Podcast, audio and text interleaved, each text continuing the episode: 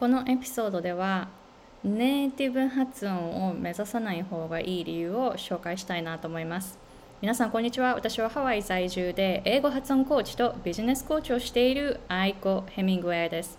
Hey guys, it's Aiko. I'm an American English pronunciation coach and business coach based in Hawaii.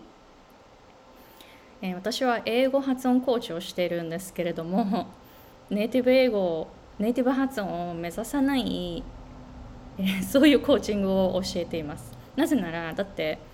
えまず理由その1あ、いくつ理由あるかわからないですけど理由その1だってネイティブ発音のそのネイティブって定義考えたことありますか？皆さんはこの動画見ている皆さんは多分日本語ネイティブだと思います。じゃあそのネイティブの定義って何だと思いますか？3歳までにその言語に触れてきていること。つまり私は日本で生まれ育ったので3歳まではもう日本語しか使ってないじゃないですか。だから私は日本語ネイティブです。英語はあの中学とかで英語学びましたが本格的に英語を練習し始めたっていうのはやっぱりアメリカに来た時23歳の時。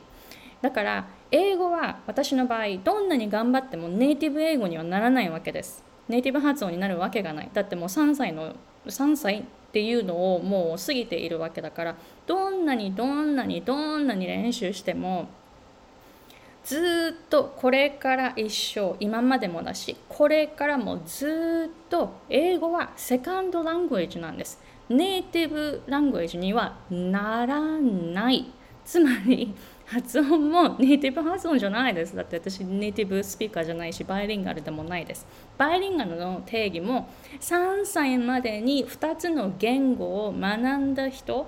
その2つの言語で育った人のことをバイリンガルっていうふうに正式には言うんです。バイリンガルっていうのは定義はそうです。だから私はいつまでたってもバイリンガルじゃない。日本語ネイティブで英語はセカンドラングエージで発音しているあの話しているっていうこれはもうずっと変わらないわけです